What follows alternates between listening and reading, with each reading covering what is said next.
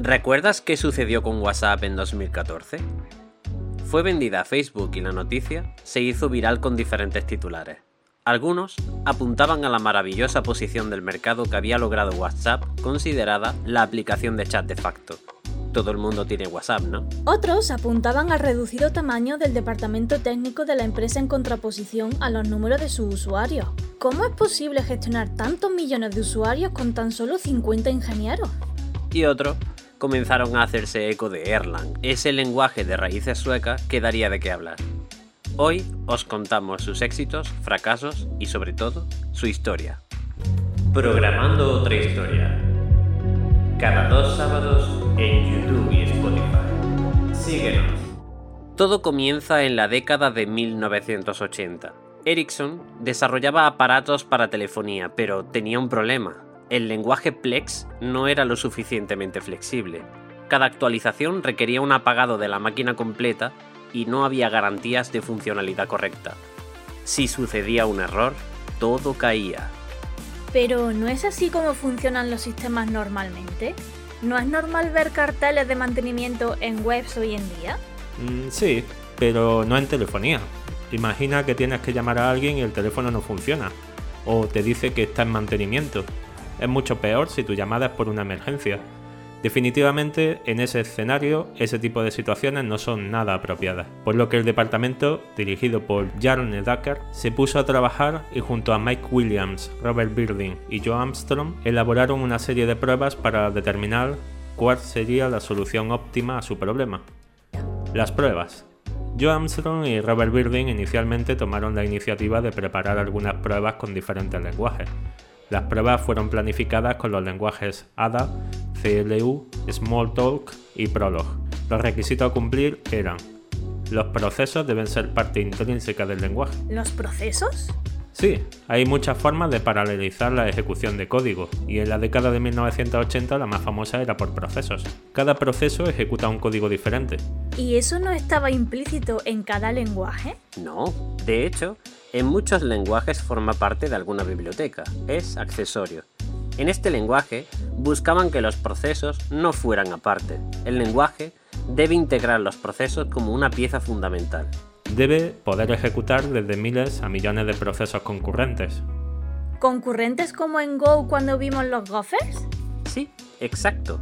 Cada proceso debe ser independiente del resto, de modo que, si algún proceso se corrompe, no pudiese dañar al resto. Dicho de otra forma, y usando los gophers de nuevo, si alguno estuviese enfermo y tiene que retirarse, otro pueda tomar su lugar sin afectar al trabajo del resto. También debe ejecutarse de forma ininterrumpida. ¿No todos los sistemas se ejecutan de forma ininterrumpida? De hecho, no.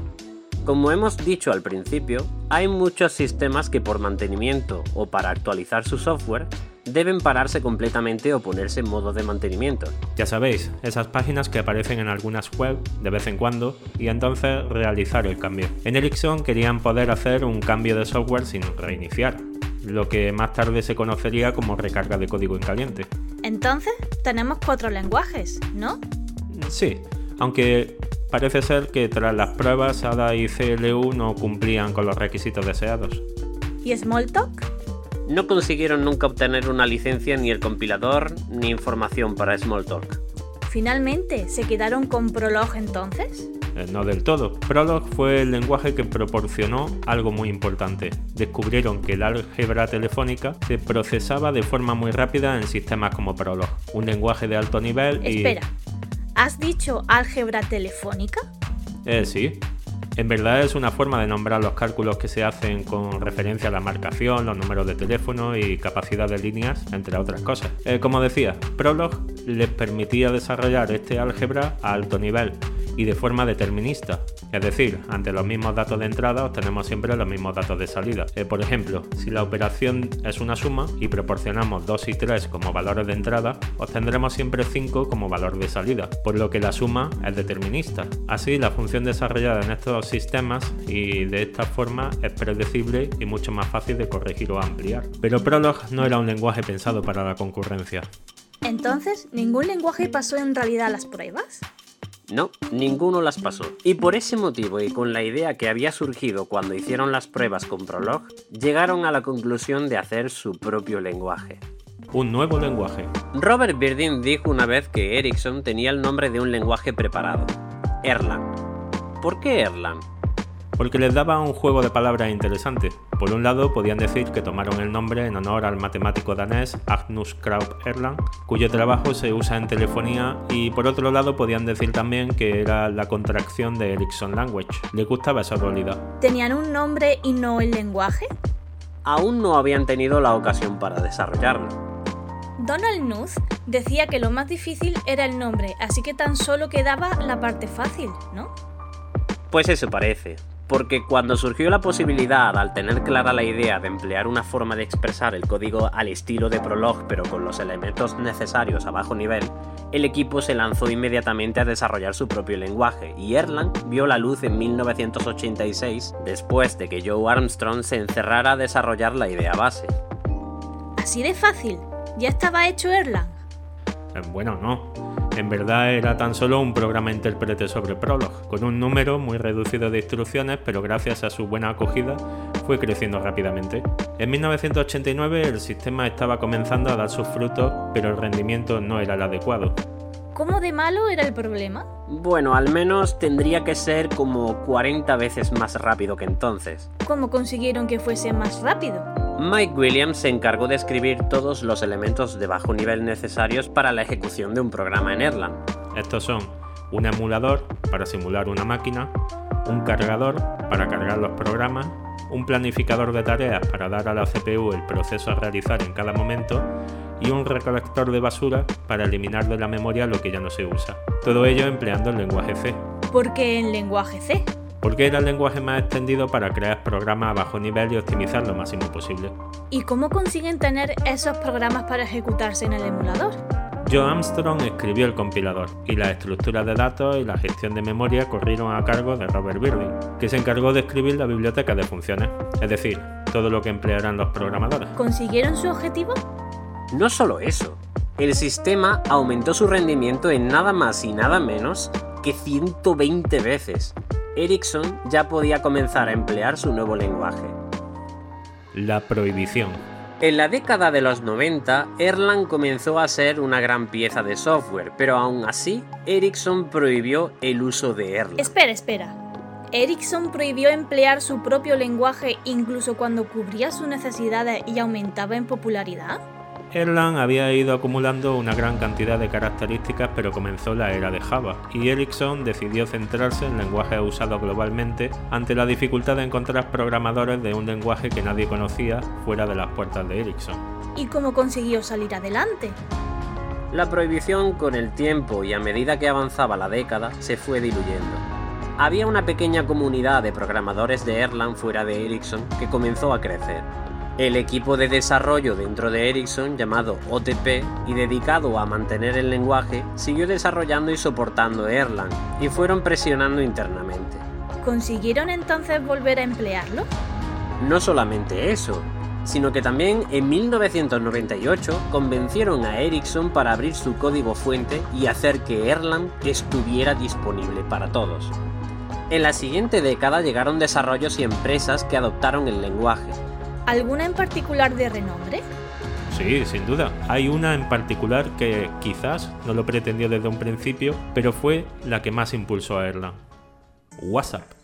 Al principio, Jan Kohn inició su andadura eh, sin saber exactamente en qué se convertiría WhatsApp. Comenzó siendo una lista de contactos inteligente, una forma de enviar notificaciones a tus contactos y finalmente llegó la idea de servir como reemplazo al SMS. ¿Y cómo llegaron a Erlang?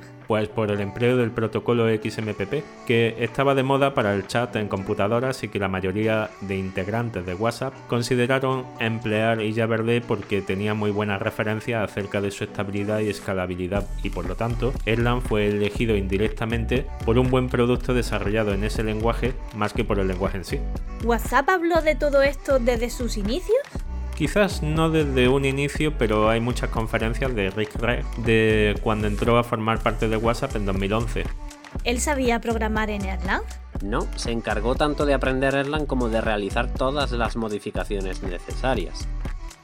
¿Y por qué contrataron a Rick Reed si no sabía de Erlang?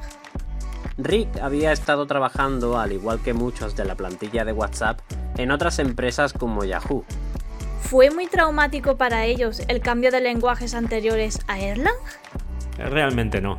Eh, cuando finalmente consiguió su objetivo de disponer de una versión modificada y completamente funcional de Javerde, se percató de la facilidad de implementar sistemas concurrentes y cómo le habría gustado tener un lenguaje así en su etapa de Yahoo, en lugar de C y C++. ¿Supuso entonces una ventaja para WhatsApp?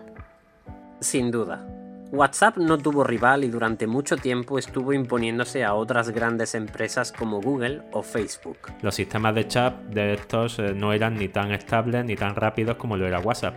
Y WhatsApp tenía millones de usuarios usándolo a diario. ¿Facebook no pudo competir con WhatsApp y entonces lo compró?